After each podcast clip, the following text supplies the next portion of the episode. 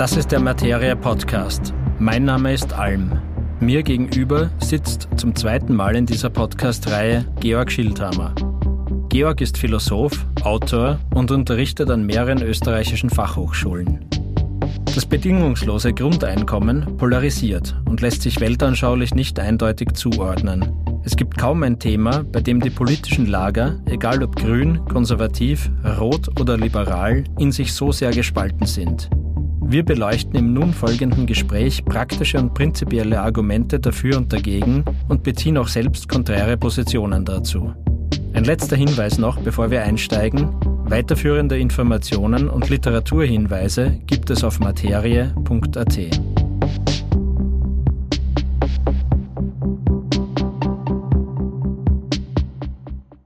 Ja, hallo Georg, willkommen das zweite Mal beim Materie Podcast. Heute sprechen wir über das bedingungslose Grundeinkommen. Danke für die Einladung.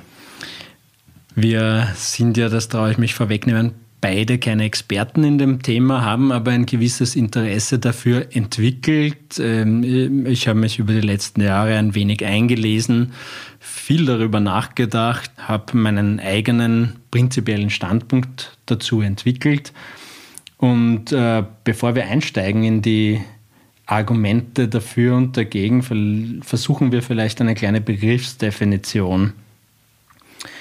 Wir sprechen vom bedingungslosen Grundeinkommen und das unterscheidet sich in vielen Bereichen von vielen Zahlungen, die bereits jetzt der Staat an seine Bürgerinnen und Bürger leistet, die an gewisse Bedingungen auch geknüpft sind. Da gibt es Kindergelder, Kinderbeihilfen, die Pensionen könnte man dazu zählen. Es gibt Heizkostenzuschüsse, Corona-Hilfen und Zahlungen, Stipendien etc. etc.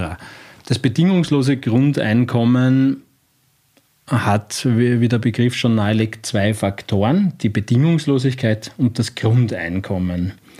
Und äh, in dem Grundeinkommen impliziert ist auch, dass dieses Grundeinkommen im Wesentlichen existenzsichernd ist. Also es ist nicht in einer Höhe, die einfach ein Zusatzeinkommen ist, sondern es ist tatsächlich ein Einkommen, das dazu ausreichen sollte, den Lebensunterhalt zu bestreiten kann man natürlich auch anders definieren, aber das ist sozusagen die gängige Definition, über die man immer wieder in der Literatur auch stolpert, dass diese Existenzsicherung da auch dabei ist. Ja, so etwas hinzuzufügen? Also sicher sehr viel. Und was ist denn dein Standpunkt zu dem Thema? Na, ich stimme dem zu, dieser Definition. Also es sollte so hoch sein, zumindest die ein paar dieser Modelle, alle sind ja nicht so gestaltet, aber das, das, das Klassische sozusagen, es sollte hoch genug sein, dass man davon leben kann.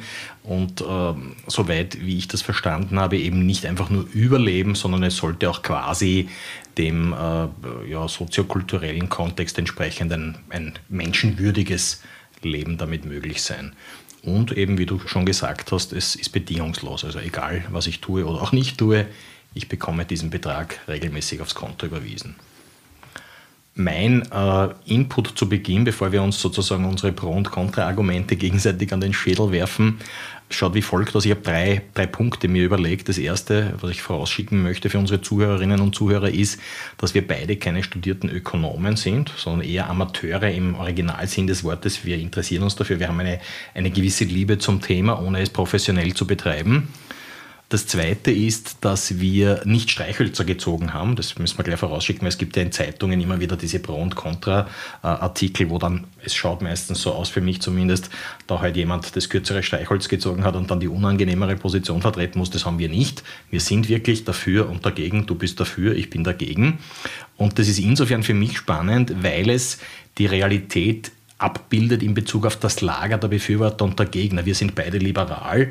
Es gibt sowohl Liberale, die dafür als auch dagegen sind, wie man an uns beiden sieht. Es gibt aber auch in der Linken, wo sehr viele dafür sind, ich würde sagen, die Mehrzahl der Befürworter sind eher tendenziell links, gibt es auch einige, die dagegen sind. Mit Absolut, ja. Auch Argumenten, die vor ihrem sozusagen ideologischen Hintergrund Sinn machen, zu einem gewissen Grad zumindest. Also es ist äh, sehr heterogen, die Zusammensetzung der Gruppen der Befürworter und der Gegner.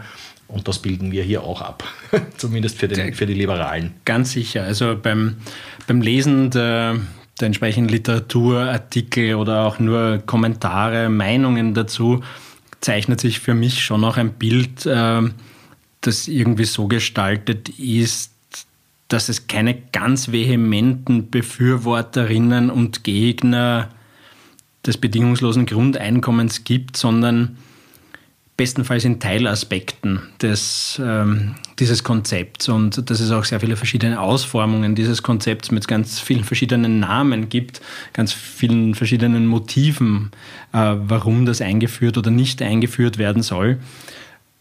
Aber trotzdem ändert es dann in einer Grundhaltung, die entweder dafür oder dagegen, pro oder contra ist, die sich sehr stark äh, auch an einem Mittelwert vielleicht ausrichtet, an dem man sich finden kann, an dem man gemeinsame äh, Überschneidungen in, in, in den Problemen auch sieht, die, die dem im Wege stehen könnten, entweder in prinzipieller oder pragmatischer Natur.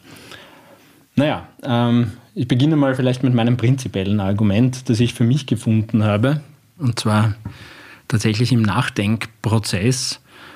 Das mag ein wenig äh, entrückt klingen, aber wenn man darüber nachdenkt eigentlich, dass man in diese Welt hineingeboren wird und dann Ressourcen vorfindet, derer man sich als Mensch bedient, dann muss man sich fragen, was hat man zur Entstehung dieser Ressourcen eigentlich beigetragen? Und äh, dann wird man drauf kommen, dass das nichts ist. Also die ganze Menschheit bedient sich an dem, was die Erde ihr gibt. Und die Frage ist, wem gehört das? Und die Antwort kann nur lauten, es gehört allen gleichermaßen. Natürlich hat, hat sich das historisch anders entwickelt, dass hier Eigentumsansprüche angemeldet worden sind, exekutiert worden sind, weitervererbt worden sind.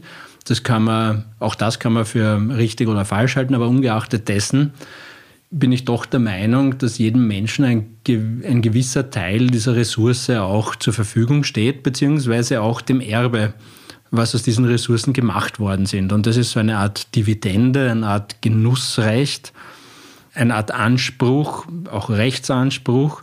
Jedenfalls dieser, dieser Fruchtgenuss oder Ressourcengenuss kann sich heutzutage nur in einer Art äh, Auszahlung widerspiegeln, weil Geld sozusagen die Einheit ist, in der wir, in der wir miteinander handeln und aushandeln. Und aus diesem prinzipiellen Argument leitet sich für mich der Anspruch ab. Vielleicht noch ein kleiner Disclaimer dazu.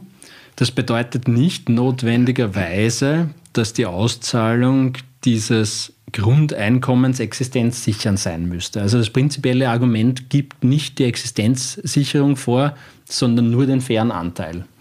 Also ich bin durch dieses Argument noch nicht ganz beim bedingungslosen Grundeinkommen, aber bei einer, bei einer grundlegenden Auszahlung. Mhm, okay. Äh, das Argument finde ich prinzipiell nicht uninteressant zu sagen, also das würde ich auch teilen.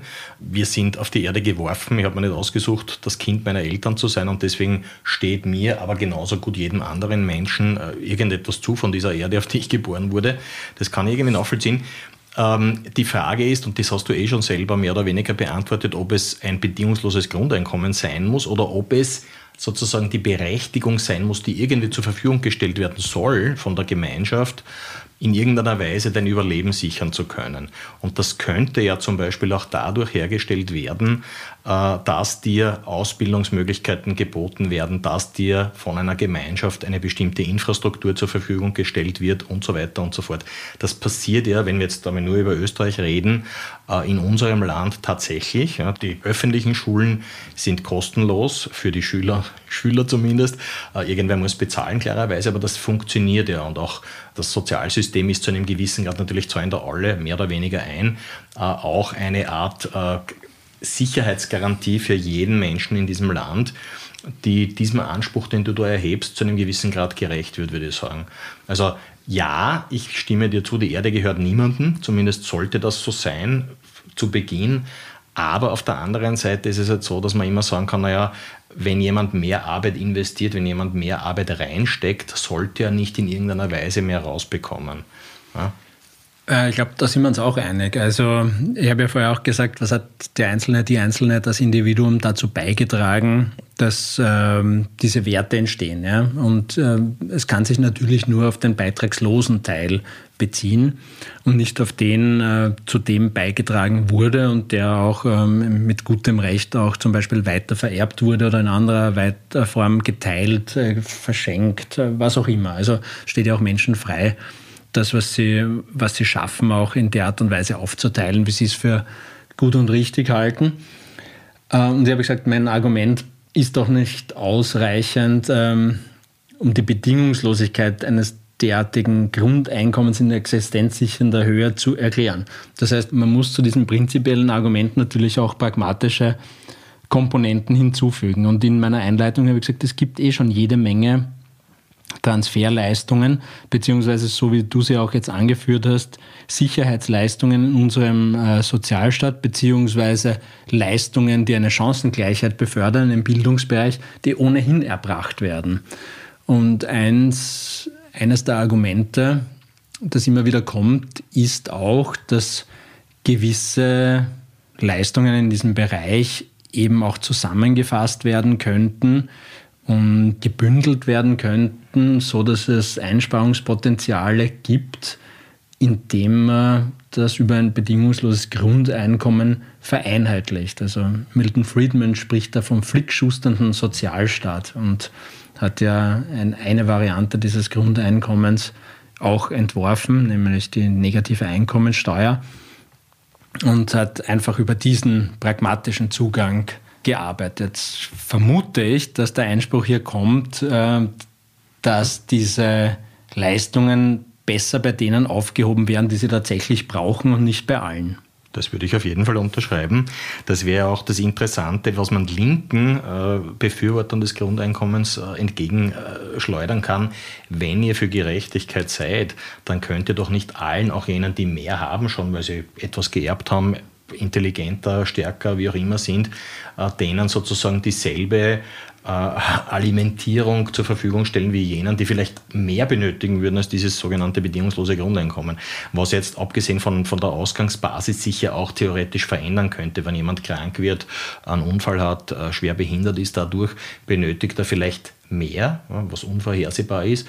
Und dann wäre es auch ungerecht, wenn er mit denselben, nennen wir einen Betrag, meinetwegen 1500 Euro pro Monat abgespeist würde, wie jener, der in diese Situation nie kommen wird, weil er vielleicht schon reich ist von Geburt an. Ja, also zwei wesentliche Punkte, die ich aufgreifen will, von wahrscheinlich noch mehreren wesentlichen Punkten, die du jetzt eben genannt hast. Aber das eine ist natürlich die, ist das Argument äh, von Linken hier, zu sagen, äh, die Beschränkung oder die Ausweitung auf alle, vor allem jene, die es gar nicht brauchen und eh schon reich genug sind oder zu reich vielleicht sogar, ist nicht notwendig. Gleichzeitig verwendet aber aus der gleichen Gruppe, und das zeigt schön die Heterogenität, ähm, verwenden viele das Argument, dass man deswegen überhaupt keine Zahlungen leisten sollte, sondern überhaupt nur Sachleistungen verteilen sollte, auch mit der Unterstellung, dass die Menschen nicht in der Lage wären, mit dem Geld ordentlich hauszuhalten. Also dass man dann also nicht nur nicht denen das gibt, was sie brauchen, sondern auch nur den Anspruch auf ganz spezifische Leistungen, also sprich Essensmarken, Wohnungsmarken, Kleidungsmarken, damit sie auch ja nur das kaufen können, was tatsächlich äh, vorgesehen ist in so einer Existenzsicherung. Also auch da zerfällt das Lager. Und äh, die andere Geschichte, aber dann hake ich nochmal ja, ein bei dem, was du vorher gesagt hast, weil das spannend finde, mit dem die Erde gehört uns allen. Ja, nur was, äh, wenn man daraus irgendwie den Anspruch auf ein bedingungsloses Grundeinkommen ableiten wollen würde, muss man ehrlicherweise dazu sagen, dass das ja noch nicht bedeutet, dass die Erde wie im Schlaraffenland-Konzept, das du ja wahrscheinlich kennst, sozusagen die gebratenen Tauben uns in den Mund fliegen lässt, sondern irgendjemand muss arbeiten, damit diese Erde etwas abwirft an Früchten, die man dann genießen kann. Das heißt, ja, man kann sagen, jeder hat das Recht, etwas daraus zu machen aus der Erde, aber daraus abzuleiten, dass jeder das Recht hat, etwas zu bekommen, ohne etwas zu investieren, ohne etwas dafür zu tun, das, da, da, da würde ich die Logik äh, Die ja, Logik nein, würde ich nicht unterschreiben. Das, das, verstehe ich voll und ganz. Nur natürlich äh, kann man die Geschichte der Menschheit nicht leugnen. Und es gibt ja mehr oder weniger gut funktionierende Volkswirtschaften, die schon Werte geschaffen haben. Also die sozusagen die Natur gemeinschaftlich äh, an, angereichert haben mit Kulturleistungen, bei denen man sich schon freilich die Frage stellen darf, soll ich an denen jetzt gleichermaßen oder zumindest in einem Grundausmaß gleichermaßen mitpartizipieren dürfen oder nicht. Wir tun das ja ohnehin. Also du könntest sagen, machen wir ja sowieso. Ja? Schulen, Universitäten, Straßen, ähm, innere Sicherheit, äußere Sicherheit, mhm. Gesundheitssystem, das gibt es ja alles schon und wir genießen ja bereits die Vorarbeit unserer Ahnen, könnte man sagen. Also absolut richtiges Argument. Mhm. Deswegen sage ich ja,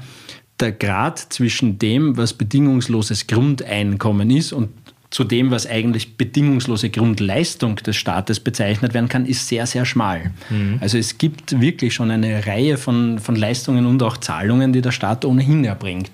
Die Frage ist nur, die wir uns stellen, wo, wo ist die Grenze, dann wahrscheinlich aus pragmatischen Gründen, wo verläuft die, dass man dafür oder dagegen ist, das auszuweiten? Und das, das finde ich, ähm, das ist die spannende Frage darin. Also ich, ich werfe mal, ich habe nicht viele Zahlen mitgebracht, mhm. aber ein bisschen was habe ich mir angeschaut. Natürlich, weil wir, wir kommen sicher auf die Finanzierbarkeit zu sprechen und da gibt es ja auch für und wider. Österreich hat ca. 9 Millionen Einwohnerinnen und wenn man ein bedingungsloses Grundeinkommen, sagen wir mal 1000 Euro pro Monat netto, wäre eine Größenordnung, mit der könnte sich das eventuell ausgehen. Das Ganze zwölfmal im Jahr, zwölfmal äh, 12.000 Euro mal 9 Millionen sind wir bei 108 Milliarden Euro, also eine Größenordnung von ca. 100 Milliarden Euro. Das ist eine Zahl, die ist recht griffig. Das entspricht paradoxerweise, zufälligerweise, absurderweise genau den Staatseinnahmen. Also wir bewegen uns in der Größenordnung des Bundesbudgets circa mit 100 Milliarden Euro. Und von dem wurden schon vor einigen Jahren circa 25 Milliarden, also ein Viertel des Budgets für eine Art Grundeinkommen, nämlich die Pensionen, verwendet, nämlich als Zuschuss, zusätzlich zu dem, was die Pensionsversicherung ohnehin schon auszahlt. Das heißt, ein sehr großer Teil des Budgets geht eh schon dafür drauf. Also man könnte sich die Frage stellen, ob sich so eine Rechnung nicht durchziehen lässt, indem man sagt, ähm, man versteuert das ähm, bedingungslose Grundeinkommen mit, dann zahlen die, die viel verdienen, ohnehin schon 50 Prozent Steuern in der höchsten Steuerklasse sofort wieder zurück. kann sich das nicht ausgehen? Mhm. Ähm, ich bin mir nicht sicher, ob ich diese Berechnung nachvollziehen kann. Ich, habe auch was gefunden bei meiner Recherche in der Vorbereitung zu, dieser, zu diesem Gespräch. Äh, das deckt sich einmal mit den, mit den äh, Einnahmen, die der Staat ungefähr äh, Entschuldigung, mit der Summe, die als bedingungsloses Grundeinkommen ausbezahlt würde, wenn es 1000 Euro pro Person wären, zwölfmal im Jahr. Nur die Einnahmen, die jetzt durch Steuern und Abgaben, Sozialabgaben auch äh, generiert werden vom Staat, mein letzter Stand äh, ist 2021, also vor zwei Jahren, belaufen sich auf ca. 170 Milliarden, also nicht nur 100 Milliarden, wie du sozusagen verteilen würdest mit dem bedingungslosen Grundeinkommen, sondern es ist ein bisschen mehr, das reinkommt. Äh, reinkommen muss, sage ich jetzt. Also reinkommt klingt so wie, das haben wir ja, es muss reinkommen, um äh, in der aktuellen Situation die Leistungen, die der Staat erbringt, zu finanzieren. Wenn du aber jetzt quasi einen, sagen wir mal, gleich hohen Betrag, stimmt eben nicht ganz, aber einen gleich hohen Betrag kostenlos jedem zur Verfügung stellst, ähm, kannst du nicht sicher sein, ob die Basis, die, äh, die finanzielle Basis durch die du das überhaupt erwirtschaftest, wie es im aktuell gültigen System der Fall ist, nämlich Leute arbeiten, weil sie müssen, mehr oder weniger, also alle, die können zumindest, nicht alle, aber die meisten, die meisten davon, die generieren ja diese Abgaben. Wenn du das aber jetzt sozusagen das Geld, das du als bedingungsloses Grundeinkommen auszahlst, bedingungslos per Definition verteilst, kannst du nicht mit Sicherheit davon ausgehen, dass die Menschen dieselbe Wertschöpfung betreiben, wie sie jetzt sie betreiben, um überhaupt das Geld zu generieren, das dann im nahezu selben Ausmaß ausbezahlt wird. Und das scheint mir eigentlich, das haben wir schon beim Thema der Finanzierbarkeit, das scheint mir eigentlich der größte Hinkefuß an, dieser, an diesem Modell zu sein. Und wir sprechen jetzt nur von 1000 Euro für deine Berechnung. 1000 Euro würde, wahrscheinlich würden die meisten in Österreich lebenden Menschen sagen, das ist mir zu wenig und das ist wahrscheinlich auch zu wenig, äh, um jetzt zumindest dieses unserem kulturellen Umfeld entsprechendes äh, menschenwürdiges Dasein zu führen, dass man irgendwie dahin, damit dahin vegetierend überleben kann in Österreich glaube ich, dass das möglich ist, aber weit springt man damit nicht. Also da bin ich sehr skeptisch, ob das sozusagen, sagen wir, gehen wir rauf auf 1500 Euro, dann ist es doch um einiges mehr und das wird sie wahrscheinlich nicht ausgehen. Ja, ähm, gebe da recht. Also meine Bedenken hinsichtlich Finanzierbarkeit bleiben bestehen. Ähm, und das steht dem aber nicht im Weg, dass ich das Konzept prinzipiell für richtig halte. Ja? Und ich bin durchaus auch geneigt zu sagen, vielleicht ist es kein bedingungsloses Grundeinkommen in der Hinsicht, dass es unbedingt existenzsichernd sein muss. Vielleicht ist es tatsächlich auch eine Art Stipendium oder Zusatzeinkommen, das aber trotzdem allen zusteht. Als, als Beispiel könnte man nennen eben Alaska. Da gibt es den wie heißt er denn? Alaska, Alaska Permanent Fund. Permanent Fund, genau, der einen sehr viel geringeren Betrag auszahlt. Also der zahlt im, die letzte Zahl, die ich hatte, waren 1600 Dollar pro Jahr. Mhm. Mittlerweile ist es ein bisschen weniger, 1100 ja. circa. Mhm. Und es war auch schon mehr, es war schon mal mhm. über 2000, ähm, das eben aus den, aus den Erdöl- oder ähm, sonstigen Bodenschätzen, die in Alaska gefördert werden, eben bestritten wird. In Norwegen gibt es ja Ähnliches, nur das wird dort in diesen Nationalfonds einbezahlt und ähm, angespart für die Zukunft. Also da wird in der Form nichts ausbezahlt.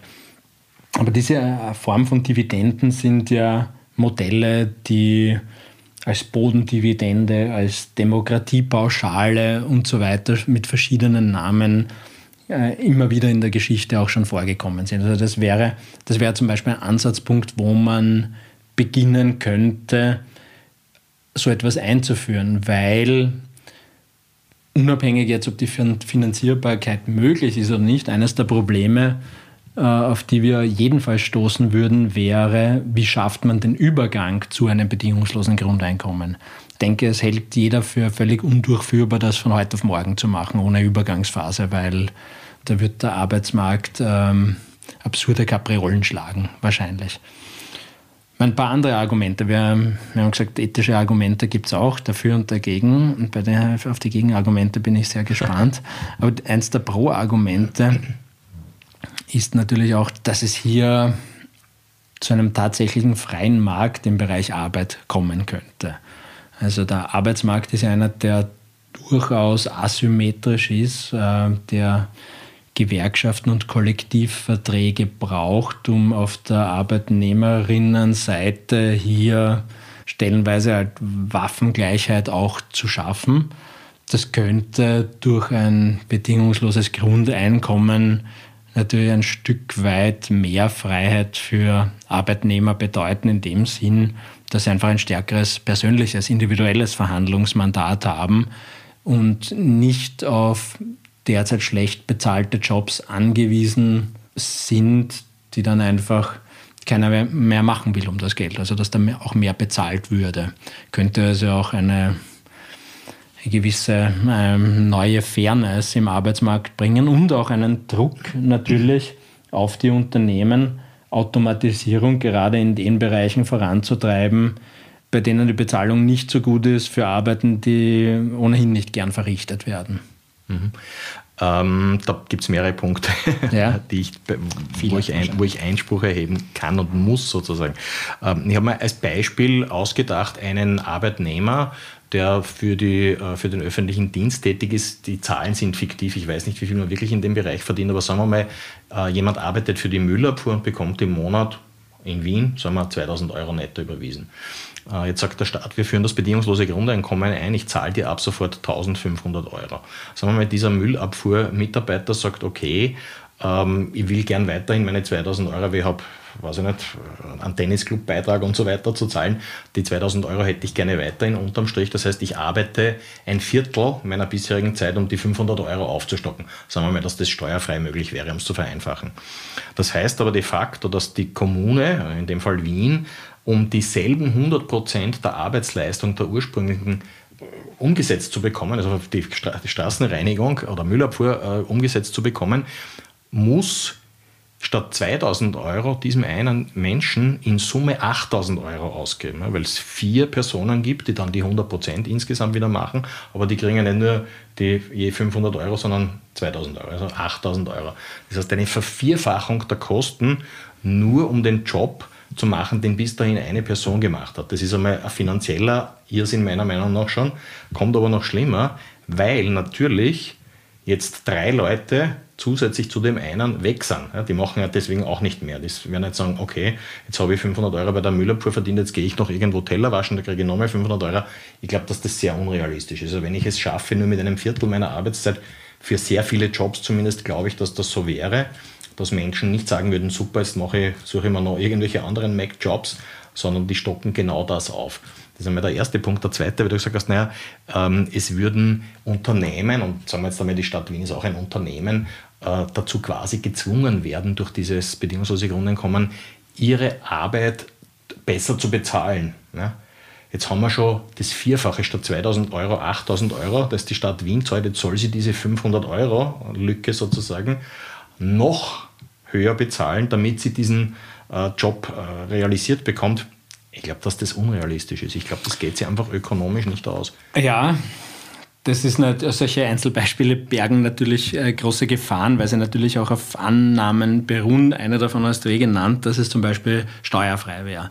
Jetzt haben alle diese Modelle natürlich ähm, eine andere Steuermechanik, äh, bringen eine andere Steuermechanik zur Anwendung, nämlich, dass der erste dazu verdiente Euro eigentlich relativ hoch besteuert ist, sogar. Ja. Ähm, kann durchaus sein, dass das 50 Prozent sind. Das heißt, dass die Person dann nicht äh, ein Viertel der Zeit arbeiten muss, sondern die Hälfte. Also da, da können wir gleich einmal reduzieren auf, äh, eigentlich sind es dann zweimal 2500 Euro, wenn ich mir jetzt nicht vertan, haben, äh, vertan habe, auf, auf 5000. Aber äh, wir, können das jetzt freihändig wahrscheinlich nicht mhm. äh, im Kopf mit durchrechnen. Aber diese Annahmen diese Annahmen könnten auch irreführend sein. Ich könnte natürlich auch annehmen, dass die Müllabfuhr dann einfach äh, anstatt vier Leuten jeweils ein Viertel zu bezahlen, einer Person, die trotzdem die 40 Stunden machen will, einfach um 50 Prozent mehr bezahlt und dass das für die eine Person dann noch attraktiver ist, die sich dann ersparen würden, sozusagen vier Leute anzustellen. Also da kann ich mit allen möglichen Annahmen hantieren wir wissen, dass das Durchrechnen durchaus Schwierigkeiten in sich birgt. Ähm, was wir aber auch festhalten können, ist, dass es wie in vielen Lebensbereichen natürlich auch Experten gibt und Expertinnen, die das eine und das andere richtig rechnen können. Ja? Und mir, mir fehlt die Kompetenz und die Zeit, das nachzuvollziehen. Aber dass es eine Schwierigkeit darstellt, äh, das äh, möchte ich gerne einen Abrede stellen und kann ich nur weiter betonen. Aber ich, ich würde gerne das Gedankenexperiment ähm, mit anderen Argumenten auch weiterführen. Also eines der wiederholt gebrachten Motive derer, die das einführen wollen, ist ja auch die Reduktion von Armut. Und äh, wie schon eingangs erwähnt und äh, weiter wiederholt, es gibt ja bereits alle möglichen Leistungen, die armutsbekämpfend wirken. Also bis hin zu einer Notstandshilfe, die ja auch in einer, äh, in einer nicht unbeträchtlichen Höhe ausbezahlt wird. Natürlich äh, für viele trotzdem natürlich viel zu wenig, aber nicht nichts. Ähm, ist es doch so, dass der Staat dafür sorgt, dass Menschen nicht verhungern müssen und ein Dach über dem Kopf haben, im Wesentlichen. Ja? Dass, dass das in vielen Fällen für viele trotzdem ein Problem ist, dass es Obdachlosigkeit und vielleicht auch Hunger gibt. Verhungern wahrscheinlich eher weniger in Österreich. Das steht dem nicht entgegen, dass es prinzipiell diese Leistungen gibt, dass sie dass Leistungsempfängerinnen und, und diejenigen, die, Leistung zur Verfügung stellen, nämlich wir alle als Staat, oft, diesen, dass es diesen Match nicht gibt, das ist unbestritten. Aber prinzipiell sind, sind die Einrichtungen dafür vorhanden. Jetzt könnte man natürlich sagen, wenn das ohnehin schon in einer Höhe ist, die fast die, die Höhe dieses angestrebten existenzsichernden Grundeinkommens bringt, warum macht man nicht als Präventivmaßnahme ein bedingungsloses Grundeinkommen in der Höhe, dass man Armut und Obdachlosigkeit gleich gar nicht einmal entstehen lässt? Mhm. Das klingt nach einer guten Frage auf den mhm. ersten Blick, auf den zweiten ist es nicht. Und zwar aus ganz einem einfachen Grund, nämlich das aktuelle System funktioniert eben so, wie jedes Versicherungssystem. Äh, es gibt einen Überhang an Nettozahlern und eine, eine Minorität aus Nettoempfängern. So funktionieren alle diese Versicherungssysteme. Wenn du sagst, ab sofort hat jeder das Recht, Nettoempfänger zu sein, abgesehen davon, dass das ein Selbstwiderspruch ist, weil in einem System, in dem alle Nettoempfänger sind und keiner Nettozahler, das werden wir schnell auf Null sein. Also es muss mindestens eine Person muss Nettozahler sein in diesem System, damit alle anderen theoretisch Nettoempfänger sein können. Und ob jetzt eine einzige Person bereit wäre, für alle anderen die Arbeit zu schultern, da bin ich etwas, bin ich etwas skeptisch, dass das passiert. Also man kann sagen, ja, gerecht wäre es schon mal nicht, das so aufzusetzen, dass nur ein einziger alle anderen äh, alimentiert und sich selber natürlich auch. Also das heißt, für sich selber gibt es kein bedingungsloses Grundeinkommen, wer muss mhm. es ja selber auch erhalten. Warum verteilt man es nicht gerechter? Ja? Und wie sollte man es denn gerechter verteilen, dass nicht nur ein einziger alle anderen ernährt. Na, jetzt kann man sagen, okay, da kann man eine planwirtschaftliche Struktur etablieren. Ja.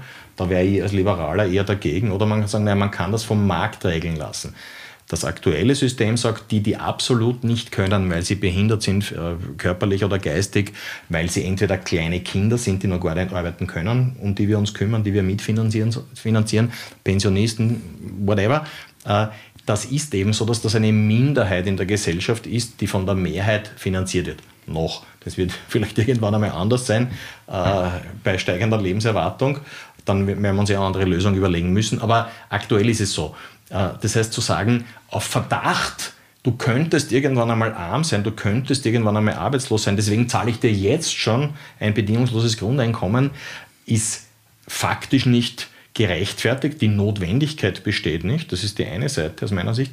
Und die andere, der andockende ist, oder das andere, der andockende Argument ist, naja, wenn ich jedem suggeriere, dass er von Anfang an quasi schon das Recht hat, ich sage nicht, diese Situation freiwillig zu wählen, aber zumindest sich nicht davor zu genieren, und ich verwende bewusst dieses Wort, in diese Situation hineinzugeraten, ist es vielleicht verführerisch, es zu riskieren die Motivation, um es auf den Punkt zu bringen, wird nicht sehr hoch sein, wenn ich schon von Anfang an weiß, naja, es kann mir nicht viel passieren. Ja? Also es passiert mir eh nicht viel, auch in einem Staat wie Österreich aktuell, aber wenn ich weiß, ich kriege 1500 Euro, um einen Betrag eben zu verwenden, aber wenn ich mich nicht besonders anstrenge, das kann für sehr viele Leute, mhm. glaube ich, also soweit kenne ich meine, meine Landsleute, äh, kann das verführerisch genug sein, zu sagen, naja, dann strenge ich mich gar nicht erst an. Ja, das Argument kommt sehr oft. Ähm und das hängt, glaube ich, sehr stark auch von der Höhe ab. Also du sprichst von 1500 Euro, das halte ich persönlich für zu viel.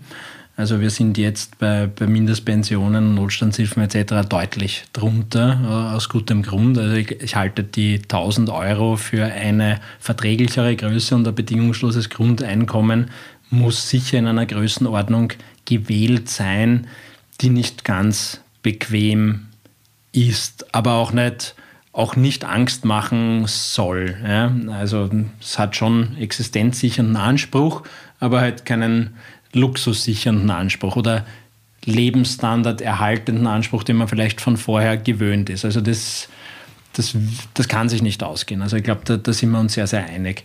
Es gab eine Reihe von Experimenten und Feldversuchen, die immer unvollständig sein müssen. Das Wesen dieser Experimente ist immer so beschaffen, dass sie zeitlich und geografisch begrenzt sein müssen, was natürlich bedeutet, dass alle Personen, die an so einem Feldversuch für bedingungsloses Grundeinkommen teilnehmen, ihr Handeln ja auch danach ausrichten, was ist danach, was ist, wie schaut es aus, wenn das Experiment aus ist. Ja, lege ich was auf die Seite, lege ich nichts auf die Seite, kann ja eine Zeit lang durchtauchen mit weniger und und und. Also da, da schwingen natürlich viele Überlegungen mit, die bei einer, bei einer lebenslangen Dividende oder beim lebenslangen Einkommen natürlich keine Rolle spielen würden. Was aber diese Experimente schon in der Tendenz gezeigt haben, ist, dass einerseits es total richtig ist, es wird tatsächlich weniger gearbeitet.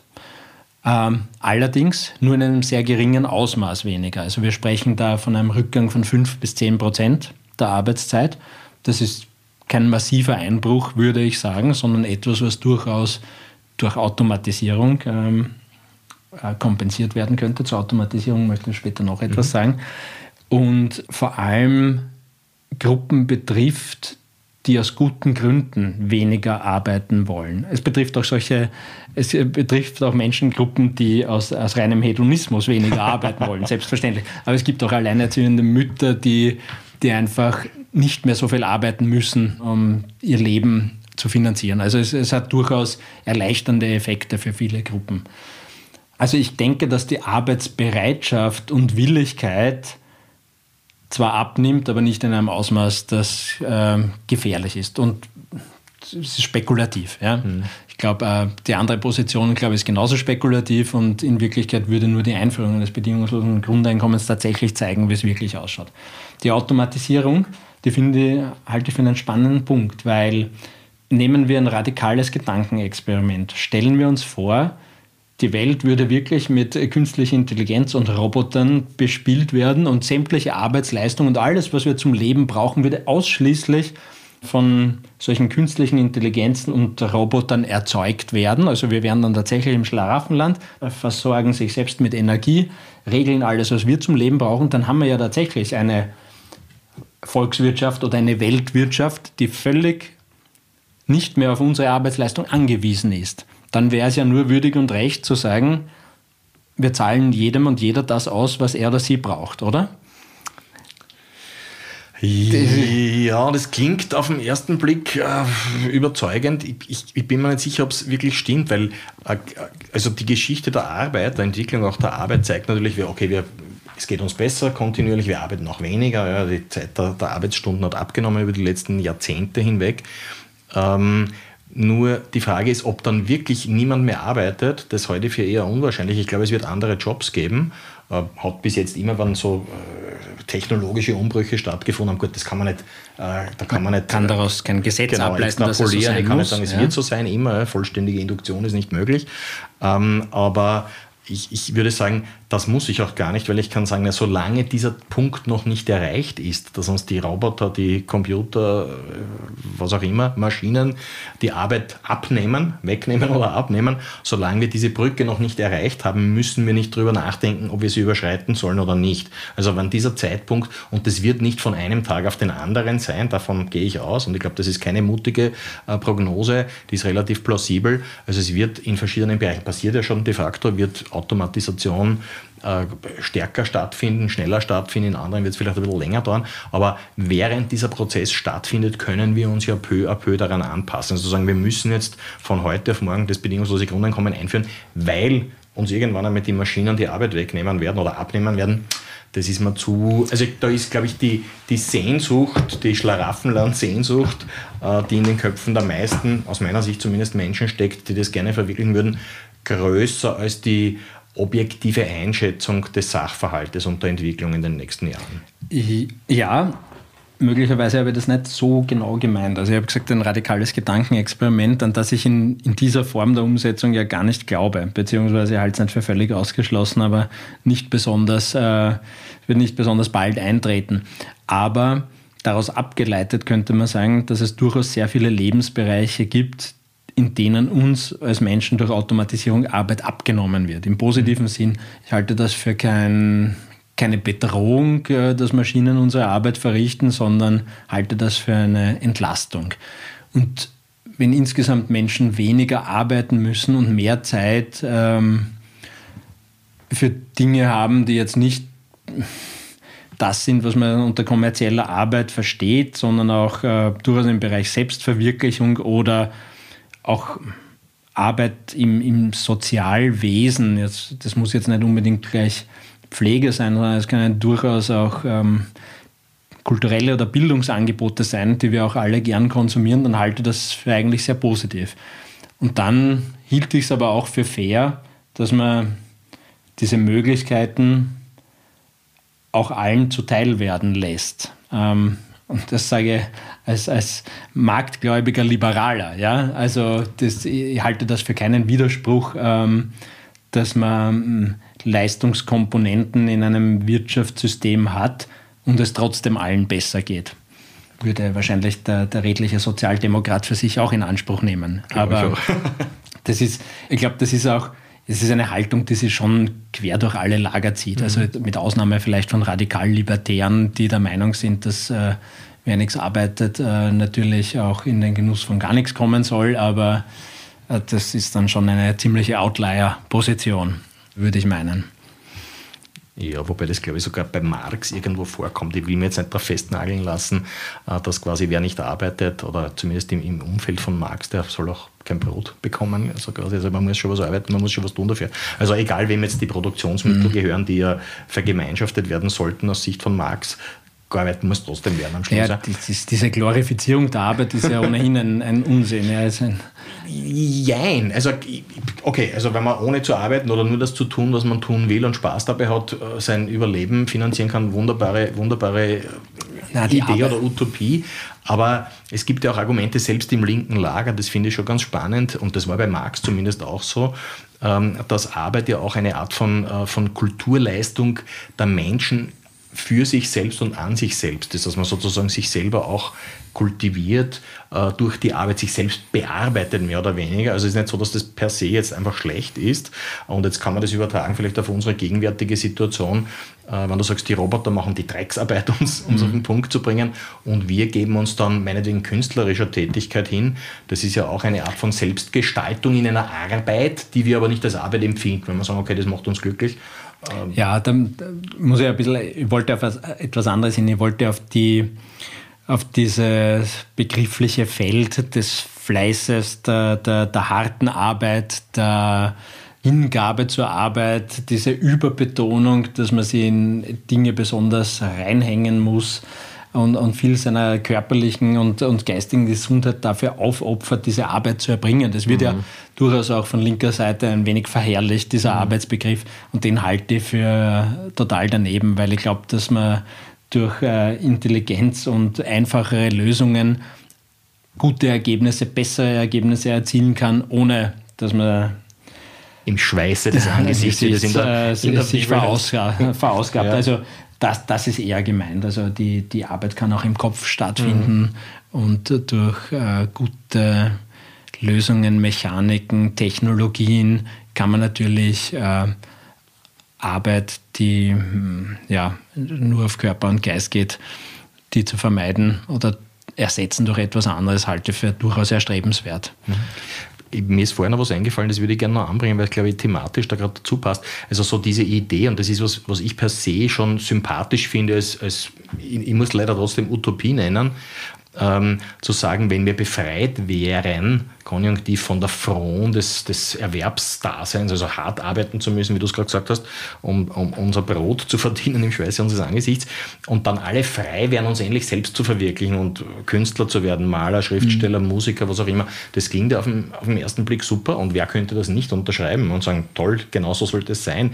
Das Problem, das ich dabei habe, wenn es wiederum sozusagen auf die Schultern des einen Nettozahlers abgewälzt mhm. wird, und das müsste es, nach der Logik des Systems, nach meinem Dafürhalten, ist, dass du in dem Moment, wo du dieses System etablierst, hast du eine Schwemme an Zweit-, Dritt-, Viert- bis Endklassiken, Musikern, Schriftstellern, Malern und so weiter und so fort. Das heißt, du alimentierst, du subventionierst de facto Künstler, die unter normalen Bedingungen, lassen wir mal so Geschichten wie das Burgtheater und die Oper, die vielleicht defizitär sind, aber äh, österreichisches Kulturerbe darstellen, lassen wir das mal beiseite. Mhm. Aber alle anderen Künstler, die sich jetzt nicht leisten könnten, davon zu leben, könnten es sich dann leisten. Dann ist es aber so, dass ich zum Beispiel Maler, nehmen wir mal ein Beispiel, Odin Wiesinger, das ist glaube ich der, der Haus- und Hofmaler von Norbert äh, Hofer, also ein eher rechtsstehender Maler, den will mhm. ich nicht subventionieren mit, meinem, mit, meinem Steuer, mit meinen Steuerzahlungen, die in ein bedingungsloses Grundeinkommen fließen, mit dem er sich leisten kann, äh, Künstler zu sein. Das will ich nicht. Und das trifft jetzt auf zig andere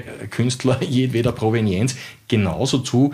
Die sollen schon das Recht haben, Künstler sein zu können. Aber wenn sie nicht einen minimalen Markt sozusagen erobern können mit ihrer Kunst, von Anhängern, die sagen, das ist mir wert, das zahle, dann bad luck. Dann können sie in ihrer Freizeit malen, äh, musizieren, schreiben, whatever. Finde ich okay, aber ich will das nicht fördern müssen. Und Gebe, ja. gebe, da, gebe da vollkommen recht. Also wir haben sicher keinen, keinen Mangel an, an äh, Kunst, Musik, Literatur etc., die produziert wird. Es gibt mehr Musik, Bücher etc.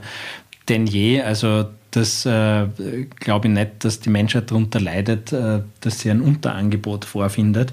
Ich glaube aber auch nicht, dass die Leute, die vom, vom, vom Frondienst befreit sind, ähm, dann ausschließlich irgendwo im Bereich der Kunst- äh, und Kulturproduktion arbeiten wollen. Ich glaube, dass ganz viele durchaus kapitalistisch angetrieben, unternehmerisch tätig sein wollen und äh, nicht auf dieses bedingungslose Grundeinkommen zurückgreifen wollen, sondern durchaus reich werden wollen, in Luxus leben wollen oder einen gewissen Lebensstandard äh, erhalten wollen, der einfach mit einem bedingungslosen Grundeinkommen nicht finanzierbar wäre. Das, äh, also mit Sicherheit, mit, mit den Beträgen, mit denen wir hier sprechen, können die meisten ihre Kreditraten für ihre Wohnungen nicht zurückbezahlen, können äh, können nicht essen gehen, können nicht reisen etc. etc. Also da, da ist vieles einfach ohnehin nicht möglich und die allermeisten Menschen würden nicht auf dem Niveau bleiben wollen, aber es durchaus wertschätzen, dem Risiko nicht ausgesetzt zu sein, wenn sie mal länger keine Arbeit finden, beziehungsweise wenn sie noch in Ausbildung sind, sie auf andere Sachen fokussieren zu können, temporär. Mhm. Also so eine ich nenne es mal jetzt ganz bewusst Hängematte, nicht zu verwechseln mit der sozialen Hängematte, sich ein bisschen die Hängematte zu gönnen, die sich manche heutzutage mit Bildungskarenz zum Beispiel auch gerne vom Staat finanzieren lassen. Also ähm, habe ich durchaus äh, auch in meinem Umfeld, auch als Arbeitgeber sehr oft wahrgenommen, dass äh, das ein, ein Vehikel ist, um sich auch einmal eine Auszeit durch die Allgemeinheit finanzieren zu lassen. Es ist schön, dass du das, dieses Beispiel nennst, weil ich hätte vorgehabt, das ja. als, als als Antibeispiel sozusagen anzuführen, jetzt ein bisschen gegenüberstellend den, den Studien, die durchgeführt worden sind, die du vorher eh schon erwähnt hast. Ähm, gerade das scheint mir ein guter Beleg dafür zu sein, dass dieser Idealismus, den du, ist ja schön prinzipiell, den Menschen, äh, also du hast den Idealismus, den Menschen zu unterstellen, sie sind dann, sie werden dann äh, innovativ und entwickeln neue Geschäftsideen und so weiter und so weiter. Und das glaube ich in meinem nicht pessimistischen, aber eher realistischen Menschenbild halt nicht. Und genau das war ja der Fall. Der Rechnungshof ja im April, glaube ich, 2023, also noch nicht so lange her, äh, genau dieses Modell kritisiert, das, der Bildungskarenz, weil er sagt, naja, da muss man ein bisschen nachschärfen, in dem Sinne, wie es gedacht wurde, äh, wie es etabliert wurde, wird es nicht genutzt, sondern da gibt es halt sehr viele Leute, Frauen zum Beispiel, die das dann an ihre Karenz noch anhängen und sagen, ich verlängere ein bisschen meine Karenzzeit.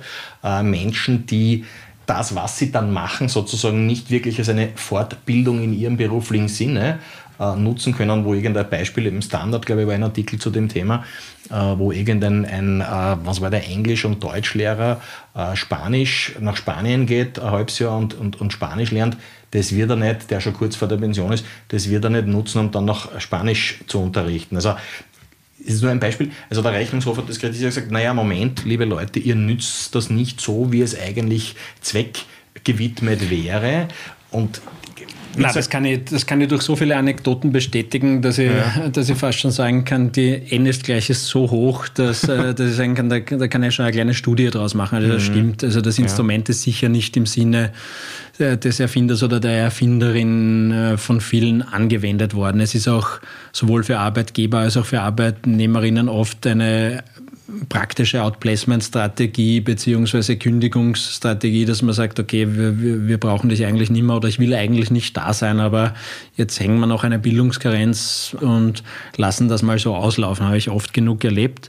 Finde ich nicht gut, obwohl ich es prinzipiell schon für nicht unattraktiv halte, dass man mal so ein, so ein Sabbatical sich auch nehmen darf. Ja? Also sozusagen ein, ein halbes Jahr von der Pension vorziehen und das irgendwo in, in, in früheren Jahren unterzubringen, das halte, halte ich für eine gute Sache. Ähm, hätte ich als Selbstständiger auch gern, nur habe ich als Selbstständiger nie den Anspruch darauf entwickelt und kann das auch nicht machen. Also ich schaue natürlich schon ein bisschen neidvoll auch auf die Leute, die locker mal, ja, sechs Monate in Russland sind und in Moskau Russisch lernen. Also ist, ist jetzt vielleicht gerade kein guter Plan. Ja, äh, genau. Vielleicht ähm, würde ich das zum jetzigen Zeitpunkt nicht machen, aber, aber kann man schon tun.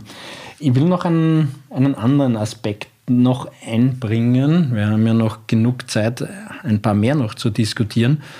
Wir sprechen vom bedingungslosen Grundeinkommen, als ob diese Bedingungslosigkeit an sich überhaupt durchführbar wäre. Das ist sie nicht, weil sie zumindest an so etwas wie Staatsbürgerschaft, Aufenthaltstitel, Steuerbürgerlichkeit geknüpft ist. Also wir ein richtig bedingungsloses Grundeinkommen in letzter Konsequenz könnte fast nur eine globale Sache sein.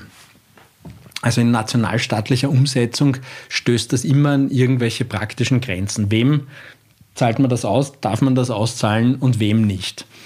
Jetzt könnte man natürlich sagen, okay, wenn wir diese Bedingung einer, eines Einwohnertums, einer Staatsbürgerlichkeit haben, kann man daran nicht nachgelagert sowas wie Pflichten auch knüpfen, die jetzt nicht Bedingungen sind für das Einkommen, aber die sich aus der Staatsbürgerlichkeit auch ergeben. Also wir Männer kennen das ja mit Zivildienst und Grundwehrdienst. Ähm, man könnte natürlich sagen, ja, so ein bedingungsloses Grundeinkommen bekommen alle, die ihre Wehrpflicht ableisten, zum Beispiel. Beziehungsweise, wenn sie es nicht machen wollen, müssen sie einen Abschlag von 50 oder 100 Prozent in Kauf nehmen. Mhm. Was, was, hältst du von so etwas? Ähm, naja, eigentlich nichts. und zwar aus dem einfachen Grund, weil es dann eben kein bedingungsloses Grundeinkommen mehr wäre und damit ist das Konzept nicht mehr das, was es ursprünglich hätte sein sollen. Und zweitens, weil ich glaube, dass das irgendwie der falsche Zugang ist. Also ich glaube, das knüpft auch noch bei etwas an, das du vorher gesagt hast, mit dem, also Menschen engagieren sich nicht nur, werden jetzt Künstler, nicht nur Künstler, sondern engagieren sich vielleicht auch im sozialen Bereich. Äh, alle diese sozusagen bis jetzt unbezahlten Arbeiten im Sozialbereich, ich kümmere mich um ältere Menschen, in der Freizeit lese ich was vor und so weiter und so fort, die werden ja nicht vom Markt bewertet. Da findet ja keine finanzielle Bewertung statt. Das könnte aber so sein. Also es ist dort, wo es professionelle Betreuung mhm. gibt, 24-Stunden-Pflege und so weiter, passiert das ja auch. Und ich glaube, dass Kostenwahrheit, wenn man jetzt als Liberaler sagt, Angebot und Nachfrage, der Markt äh, ermöglicht, dass die ideal aufeinandertreffen, zumindest ein idealfreier Markt. Äh, das wäre wahrscheinlich professioneller, sowohl für die Kosten der Realisation eines solchen, dieser Arbeitsleistung, und das bezieht sich eben auch auf das Bundesheer, auf Wehrdienst oder Zivildienst, äh, als auch für die Professionalität der Leistung, die da erbracht wird. Wenn ich sage, ich zahle das jeden, aber ein bisschen was musst du schon machen, irgendwie jetzt liest dort alten, einem Pensionisten vorzulesen, das kennen wahrscheinlich die meisten von uns. Pflege, da brauchst du schon eine gewisse Ausbildung zumindest, damit du das einigermaßen richtig machst. Und ich glaube, wenn man das sozusagen, also versuchen würde, möglichst professionell die Arbeiten zu vollbringen, die wir wollen in unserer Gesellschaft, dann ist es besser, das über einen Markt abzuwickeln. Und der läuft nun mal auf, diesem, auf der Basis dieses Spiels der Kräfte, Angebot und Nachfrage. Und in den würde ich dann auch nicht künstlich verzerrend eingreifen, indem ich sage, ich zahle jedem einmal irgendwas und da fangen die Leute an, privat dann noch irgendwas zu tun. Ganz kurz noch, weil du das vorher gesagt hast, das bevor ich es vergesse. Ähm, ich glaube auch nicht, dass die Menschen, aber gut, da hast du vielleicht andere Wahrnehmungen, dass jene Menschen, die bis dahin nicht besonders durch Unternehmergeist aufgefallen sind, jetzt, weil sie auf einmal die 1000 oder wie viel auch immer Euro bekommen regelmäßig, jetzt auf einmal sagen, jetzt werde ich ein Unternehmer, jetzt entwickle ich eine großartige Idee. Also die meisten Leute, die ich kenne in meinem Umfeld, Freunde, Bekannte, Verwandte teilweise, die was aufgestellt haben, die Unternehmen gegründet haben und sehr erfolgreich damit sind, sind Leute, die nicht nach 35 Stunden sagen, so, das war's jetzt, sondern die dann am Abend sich noch hinsetzen und irgendwelche Konzepte entwickeln und am Wochenende durcharbeiten, weil sie irgendeine von einer Idee getrieben sind sozusagen.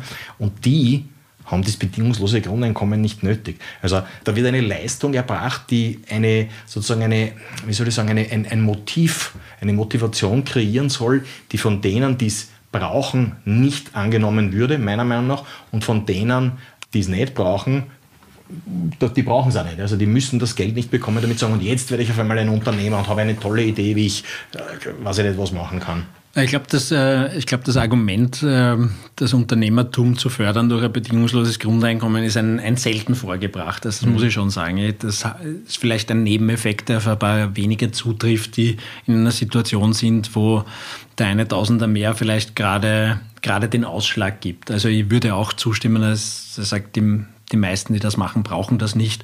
Und die unternehmerische Motivation entwickelt sich jetzt nicht dadurch, dass ich die Freiheit durch ein bedingungsloses Grundeinkommen schaffe. Also den, ja, mhm. wäre für mich auch kein zwingendes Argument. Aber der ganze Themenkomplex ist ja so breit, dass Einzelargument fast nie ausreicht. Also ich habe ja schon bei meinem prinzipiellen Argument am Anfang gesagt, das reicht ja nicht. Ja, da, da komme ich zwar ein, ein gutes Stück weiter, dass ich sage, okay, auf prinzipieller Ebene hätte ich jetzt geklärt, warum ich das gerne hätte, aber wenn es an der pragmatischen Umsetzung und an der praktischen Umsetzung scheitert oder unpragmatisch ist, dann geht es natürlich auch aus diesen Gründen nicht. Ich will aber noch einmal auf mein absurdes Beispiel des bedingten Grundeinkommens mit Wehrpflicht und Zivildienst zurückkommen. Dazu muss ich vorausschicken, dass ich ein verbriefter großer Gegner der allgemeinen Wehrpflicht und der Zwangsarbeit oder Pflichtarbeit in Form eines Zivildienstes bin. Also da bin ich sehr, sehr, sehr dagegen. Was ich sagen wollte, ist, dass die Bedingungslosigkeit des bedingungslosen Grundeinkommens sowieso nicht gegeben ist und immer eben an das, was ich Staatsbürgerlichkeit nenne, in irgendeiner Form gebunden ist oder an permanenten Aufenthaltstitel. Wie der beschaffen ist und wann man das erwirbt, sei auch dahingestellt. Aber ich denke, wenn das eh territorial oder volkswirtschaftlich begrenzt ist, dann ist es durchaus denkbar, dass es eine nachgelagerte Bedingung zusätzlich zum bedingungslosen Grundeinkommen geben könnte. Also ich halte das für einen durchaus diskutablen Ansatz, den man aber, und so, so weit geht dann die individuelle Freiheit, auch einfach abwählen kann. Dass ich sagen kann, okay, ich mache ich diesen Plätzchen nicht, den Grundwehrdienst, den, den, den mache ich nicht. Ja, sehe ich auch in einem Beruf sehr viel besser aufgehoben. Ich verzichte auf mein bedingungsloses Grundeinkommen und ähm, lasse den Anspruch sein. Oder ich entscheide mich dafür. Mhm. Also wäre dann auch ein Markt, der in einer gewissen Form geregelt wäre. Mhm. Ja, wobei da, wie gesagt, wird eine Leistung vorausbezahlt, bevor sie erbracht wird. Jetzt kann man sagen, das passiert in vielen anderen Fällen auch, aber die ist halt eine umfassende Leistung, mhm. die voraus erbracht wird vom Staat. Und da stolper ich wieder über dieses Problem eben, das ich vorher schon skizziert habe, dass unsere Sozialsysteme, unsere Versicherungssysteme so funktionieren, dass die Mehrzahl einzahlt und nur wenige oder weniger als die Einzahler dann äh, auch äh, Geld daraus beziehen, ja. um ihre, welche, welche Bedürfnisse auch immer dann äh, vorhanden sind, abzudecken. Das ist das, was mich grundsätzlich an der, also die, die finanzielle Struktur oder die Logik dahinter die ich prinzipiell für inkonsistent halte, zu sagen, ich bin mal, ich gehe mal in, in Goodwill-Annahme, dass alle dann eh irgendwas tun werden davon aus, sie werden das tun und deswegen zahle ich ihnen einmal, gehe ich in Vorleistung als Staat mhm. und zahle das gleich einmal. Das kann gut ausgehen. Ich bin eher skeptisch bis mhm. pessimistisch, dass das auch tatsächlich der Fall ist. Ähm, ich weiß nicht, also was macht man, was ist der Plan B, würde ich da gerne an, an, andocken, meine Frage und sagen, was passiert, wenn das nicht so läuft, wie man sich das vorstellt, äh, wie, wie dreht man das dann wieder um, kann man es überhaupt noch umdrehen oder also bricht dann Chaos aus, Anarchie, wann die Müllsäcke auf der Straße liegen bleiben, mein Beispiel von vorhin, wann die Müllabfuhr-Mitarbeiter von, morgen auf, von heute auf morgen beschließen, ich komme nur mehr ein Viertel der Zeit, was, was passiert dann? Ja, wird dann die Polizei ausgeschickt, werden dann die, wird dann das System wieder abgeschafft, aber wie funktioniert das dann auch rechtlich? Ja, dass man sagt, okay, jetzt haben wir sie eingeführt, wir haben gesehen, nach einer Woche, um Gottes Willen, mhm. schaut aus wie in, wie in Neapel bei Steig.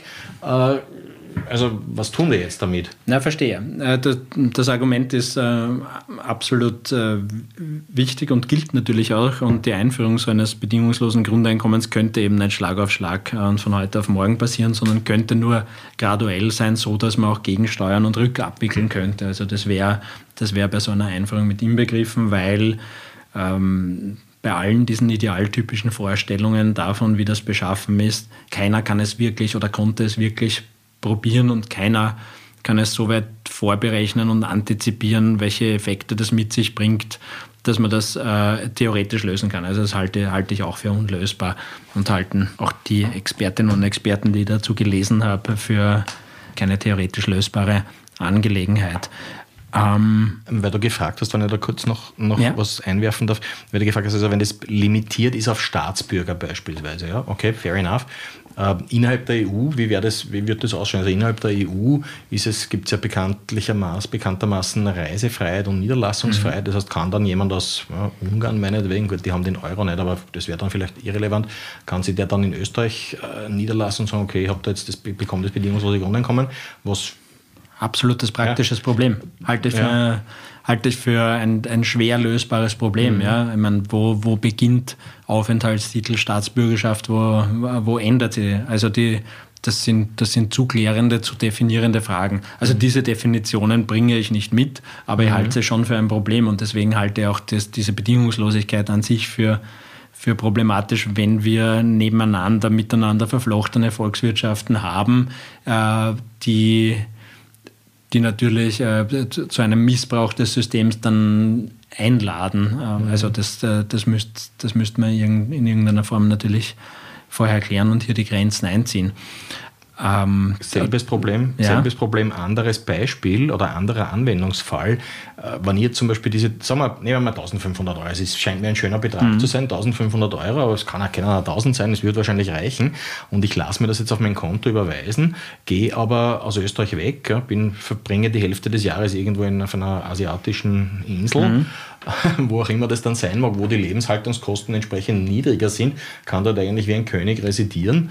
Ähm, jetzt würdest du möglicherweise sagen, oder die Befürworter des bedingungslosen Grundeinkommens, naja, Moment, wandern bist Hauptwohnsitz gemeldet in Österreich. Das bedeutet, dass du auch drei Viertel oder vier Fünftel mhm. des Jahres gefälligst in Österreich sitzen musst. Man sagt ja? mehr als 180 Tage üblicherweise, ja. Ja, da kann man dann sagen, naja gut, okay, aber ist es dann noch immer ein bedingungsloses Grundeinkommen, dass er sagt, ich muss nicht arbeiten, jetzt muss ich aber in Österreich sitzen, ist das nicht eine Art, ich spitze das polemisch zu einer Art DDR-Light. Ja, ich bin zwar, ich, ich lebe zwar im, im bedingungslosen Einkommensstaat, ja, arbeite dann Bauernstaat, ich sage, aber es passt in dem Fall nicht, darf aber von dort mich nicht wegbewegen, weil ich ja sonst irgendwie das System verrate. Ja, ja Du führst nur mit einem weiteren Beispiel die Absurdität mhm. dieser Bedingungslosigkeit, die auf eine kleine Volkswirtschaft begrenzt ist, äh, ins Treffen. Also das ist aber trotzdem jetzt, glaube ich, nicht ähm, noch nicht das Genickbruch. Die, die Fall, die Fall, ja, noch nicht das Genickbruch-Argument, aber es ist natürlich eine Erschwernis, die gelöst werden mhm. muss, klar.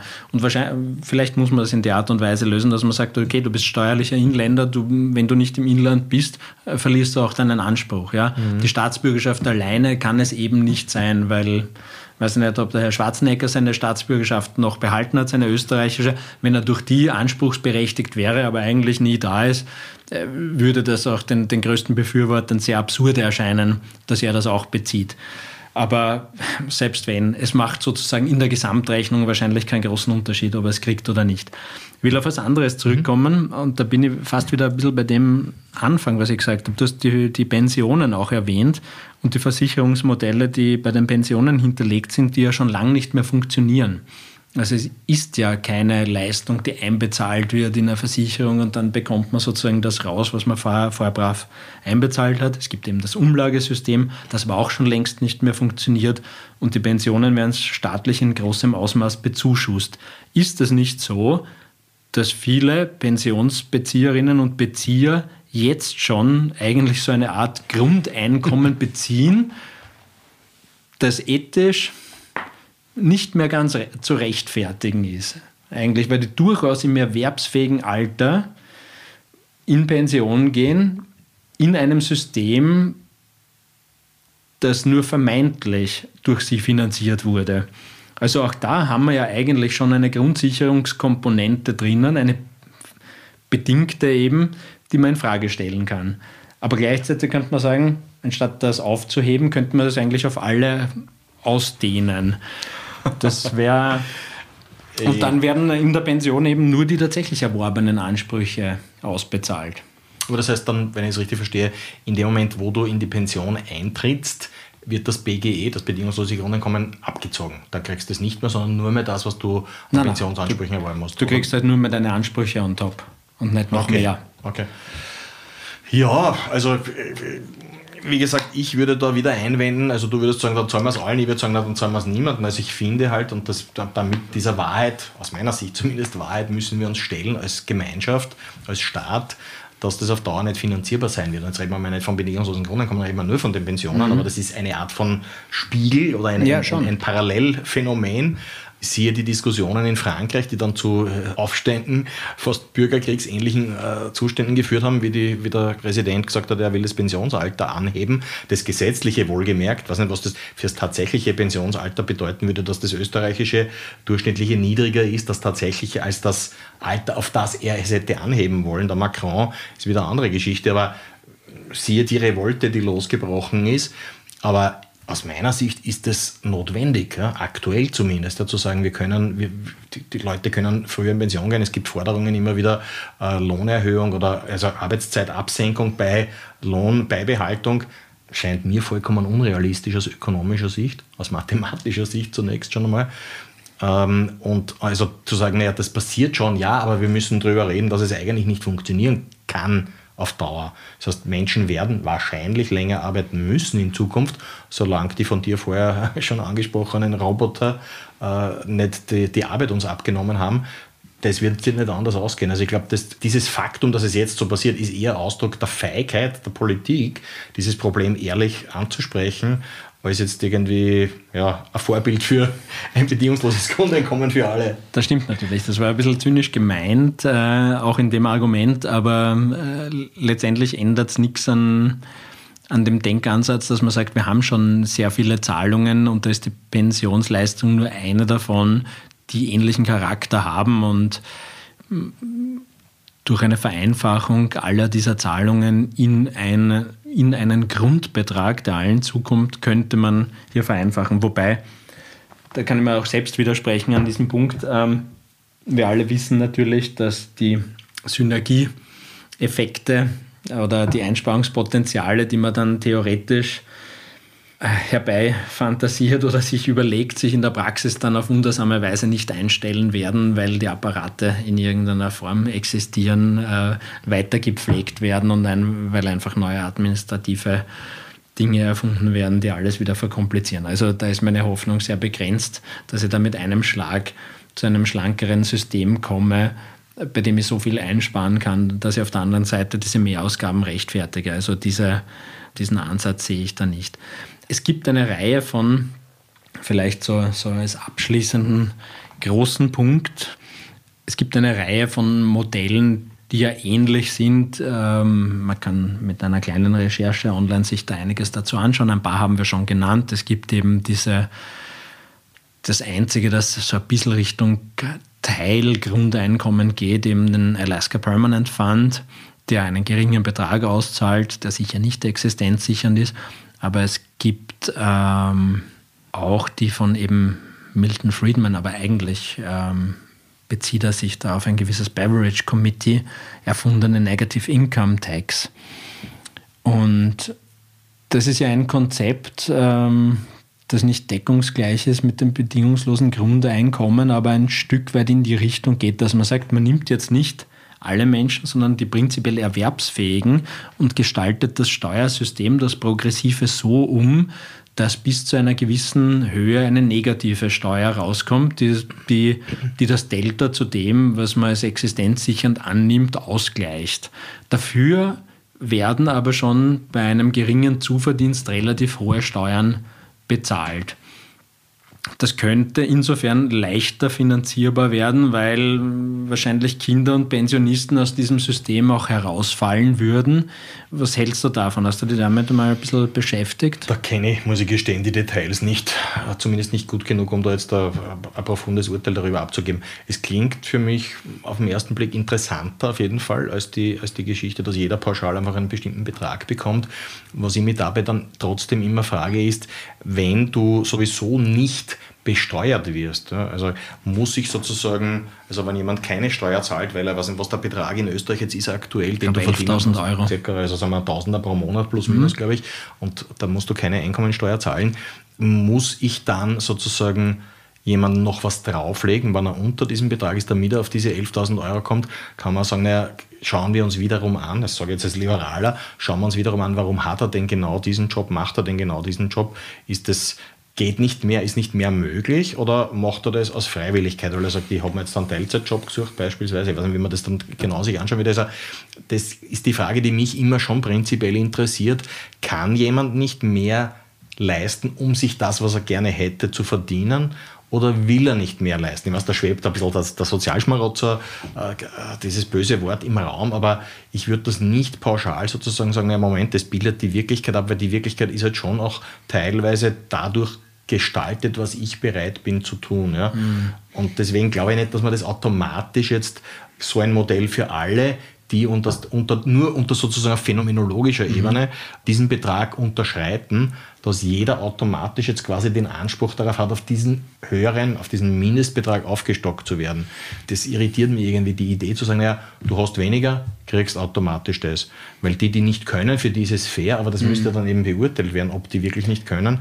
Und für die, die nicht wollen, wäre es unfair, weil alle anderen, die ihnen das mitfinanzieren müssten, dann quasi, das ist übrigens eine spannende Kritik auch von einem linken Kritiker des bedingungslosen Grundeinkommens, der heißt Bontrup, ein deutscher, mhm. ich glaube Ökonom, der sagt, ne Moment, das, was der klassische Linke sozusagen äh, vorwirft dem Arbeitgeber, dem Kapitalist, in den marxischen Formulierungen, dass der Arbeitgeber seinen Arbeitnehmer nicht nur so lange arbeiten lässt, bis der sozusagen sich wiederhergestellt hat durch die Arbeit, sondern darüber hinaus noch länger arbeiten lässt und der Mehrwert, der dadurch generiert wird, den klaut der Arbeitgeber. Das ist so diese Mehrwertgeschichte.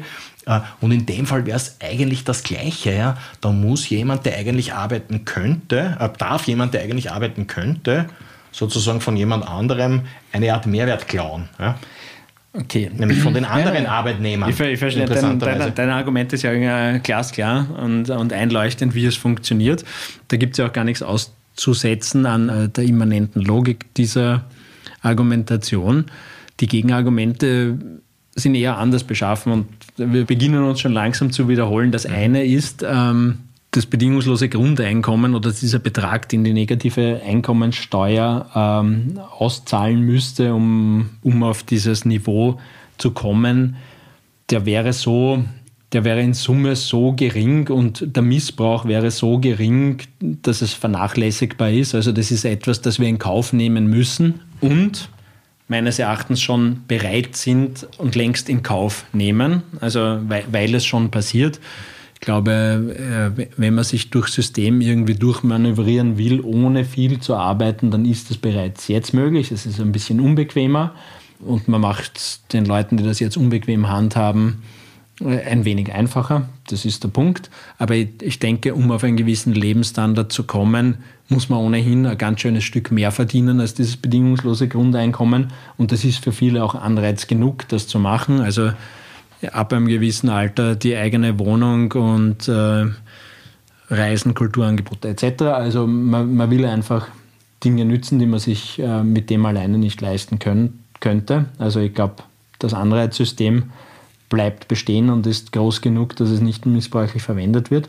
Und ein anderes Argument äh, kommt eher aus der Praxis und zwar ist es ja, wie wir schon festgestellt haben, quer durch die politischen Lager gibt es Befürworter für eine Art Grundeinkommen, auch aus sehr konservativen Kreisen, die sie dann aber kurioserweise selbst im Weg stehen. Es gibt ja dieses Beispiel eben von Richard Nixon, der auch ein Befürworter des Grundeinkommens war und das tatsächlich fast eingeführt hätte. Er ist dann aus der eigenen Partei auch massiv mit Gegenpropaganda bestürmt worden, das nicht zu machen, zum Teil stark verfälschen. Und es gab einige Feldversuche in den USA in den späten 60er Jahren, unter anderem in Seattle. Und eins der Ergebnisse, das äh, dann die Republikaner abgebracht hat von diesem Weg, war, dass man vermeintlich herausgefunden hätte, dass dieses Grundeinkommen Ehefrauen mehr Freiheit beschert hat und die Scheidungsrate deswegen stark in die Höhe gegangen okay. wäre. Also und, das geht gar nicht natürlich. Ja, und das geht Sicht natürlich gar nicht aus Sicht der Konservativen. Es hat sich dann als Fehler herausgestellt mhm. bei der Auswertung der Studie. Das war gar nicht so, aber das war ultimativ eines der Argumente, die dazu geführt haben, dass das nicht durchgebracht wurde. Aber sogar die hätten die Missbräuchlichkeit ähm, dieses Grundeinkommens toleriert, weil eben die Abweichung so gering war, dass man sagt, okay, man nimmt das in Kauf. Man nimmt diese Freiheit, die manche in einem Ausmaß in Anspruch nehmen, das vielen vielleicht ethisch nicht behagt, äh, in Kauf und macht es trotzdem, weil es einfach auf der anderen Seite Armut bekämpft und sehr viel vereinfacht. Mhm. Okay, ja, finde ich spannend.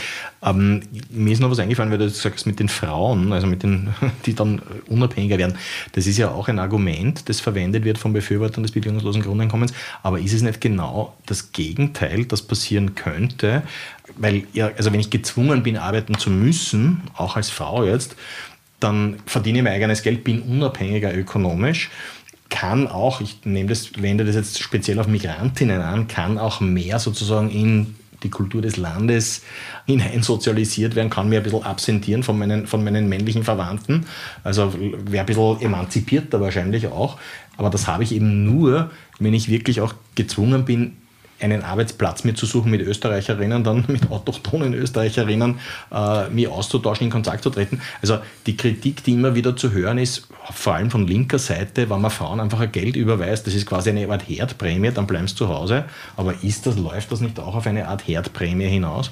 Äh, Gibt es ein Für und Wider. Also auch das ist natürlich ein Argument, das stimmen kann und für manche auch sicher zutrifft. Also das ist wie die Selbstbestimmung beim Kopftuch, die es gibt oder auch nicht geben kann. Ja? Also für, was einerseits eine Herdprämie sein kann, kann andererseits ein Stück mehr Freiheit bedeuten und ein selbstbestimmteres Leben bedeuten. Also eine gewisse Inklusionskraft wird dem äh, bedingungslosen Grundeinkommen trotzdem zugeschrieben, indem man sagt, das, dieses soziale Stigma, dass ich arbeitslos bin, dass ich ansuchen muss, dass ich Notstandshilfe beantragen muss, das fällt halt komplett weg. Ich bekomme Geld auf mein Konto und ich bin, ich bin aus diesem System derer, die ansuchen, anfragen müssen, draußen einfach. Jeder bekommt, jeder hat sein Leben, jeder kann am, am sozialen Leben teilnehmen, wenn er oder sie will. Also man, man, könnte auch so argumentieren. Ich weiß, dass das ein bisschen utopistisch und idealisierend klingt. Auf der anderen Seite denke ich, dass sich beide Effekte einstellen und nicht nur der eine Effekt jedenfalls und der andere keinesfalls. Also es, es wird, äh, ich will nicht sagen in der Mitte liegen, aber es wird beide Aspekte wird es einfach geben. Mhm. Mir ist noch ein Punkt aufgefallen oder eingefallen, besser gesagt, den ich noch nicht äh, eingeworfen habe. Das wäre eigentlich mein letztes mhm. kritisches, äh, mein kritischer Punkt, Anti-Argument, Gegenargument. Und zwar, wir haben nicht die Frage beantwortet bis jetzt, was das eigentlich äh, volkswirtschaftlich bedeuten würde in Bezug auf die Kosten, die entstehen. Jetzt abgesehen von, wie wird das hergestellt, das bedingungslose Grundeinkommen, woher kommt das? Kann man verschiedene Steuer, Einkommensteuer, Konsumsteuer steigern, was nicht Grund- und Boden besteuern. Das wäre dann so ein bisschen die Alaska-Geschichte, dass man sagt, da kommt von daher was. Die Frage, die ich spannender finde in dem Kontext, ist, was bedeutet es zum Beispiel für einen Unternehmer, der jetzt Arbeit, Arbeitnehmer anstellt, äh, Mitarbeiter anstellt, ist er nicht in Versuchung zu sagen, naja, durch das BGE äh, entstehen mir indirekt höhere Kosten, die wälzt sich auf meine Mitarbeiter ab, in dem Sinne, dass ich ihnen einfach weniger bezahle, was dazu führen würde, wenn das zuträfe, was ich für möglich halte zumindest, dass dann die Menschen genauso viel haben wie vorher und eigentlich im Prinzip, also so wie wenn sie normal ihren Job halt machen würden, ist das eine. Und das andere ist, ob nicht Inflation äh, dadurch angekurbelt würde, was sich dann natürlich auch wieder am Markt äh, niederschlägt, dass zum Beispiel die Mieten in die Höhe gehen würden und so weiter und so fort, was den positiven Effekt, wenn er zumindest kurzfristig am Anfang äh, gegeben wäre, eines bedingungslosen Grundeinkommens, wieder aufgefressen würde von dieser Entwicklung. Ja, alles, was du gesagt hast, ist mir schon untergekommen mhm. beim Lesen, beim Einlesen ins Thema. Also der Inflationsdruck ist hoch.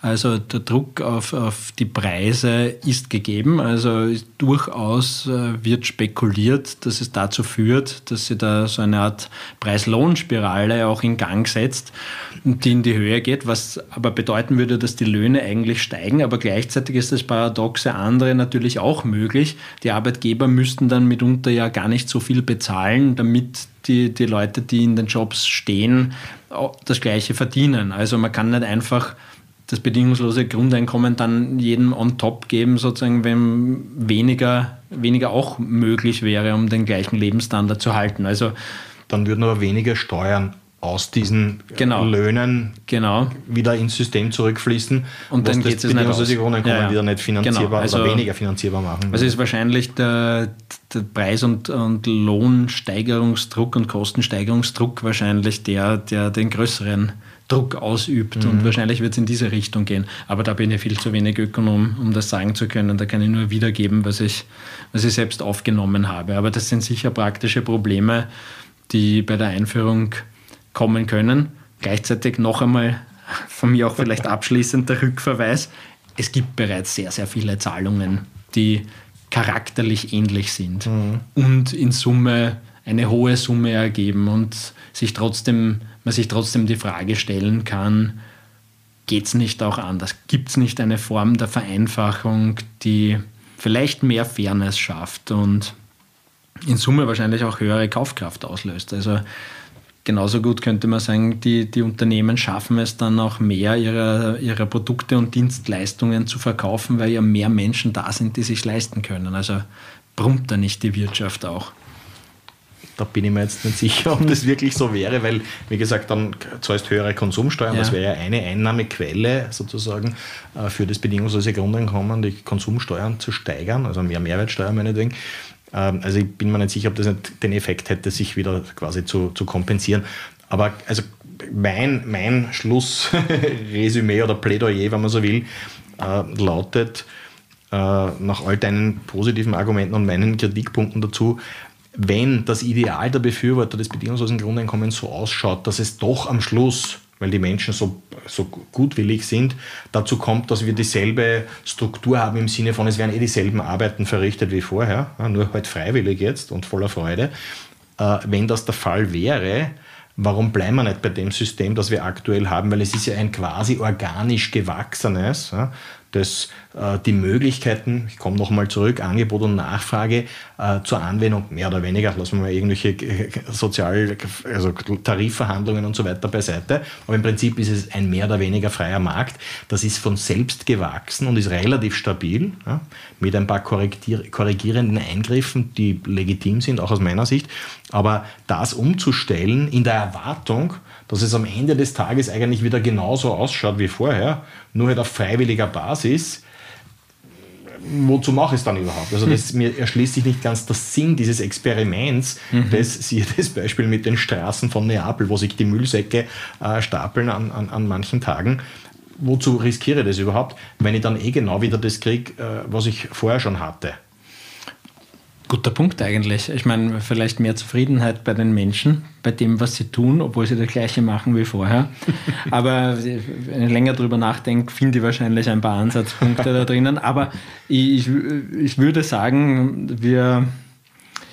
Es hat sich herausgestellt, dass wir beide tatsächlich keine Ökonomen sind, die, die fertige Rechnungen das mitbringen. Stimmt, das stimmt. Und äh, in der Diskussion hat sie einmal mehr tatsächlich aufgetan, dass man dass man ohne, ohne praktisches Durchrechnen ähm, natürlich nur mit dem Austausch von Argumenten, was sein könnte hm. und was es bewirken könnte, wahrscheinlich nicht weit kommt. Also ohne Durchrechnen, ohne behutsames Probieren, soweit das möglich ist, wird man sich dem Thema nicht annähern können. Und es ist natürlich fair enough zu sagen, ich lehne das rundweg ab aus prinzipiellen Gründen. Also halte ich für ein legitimes hm. Argument.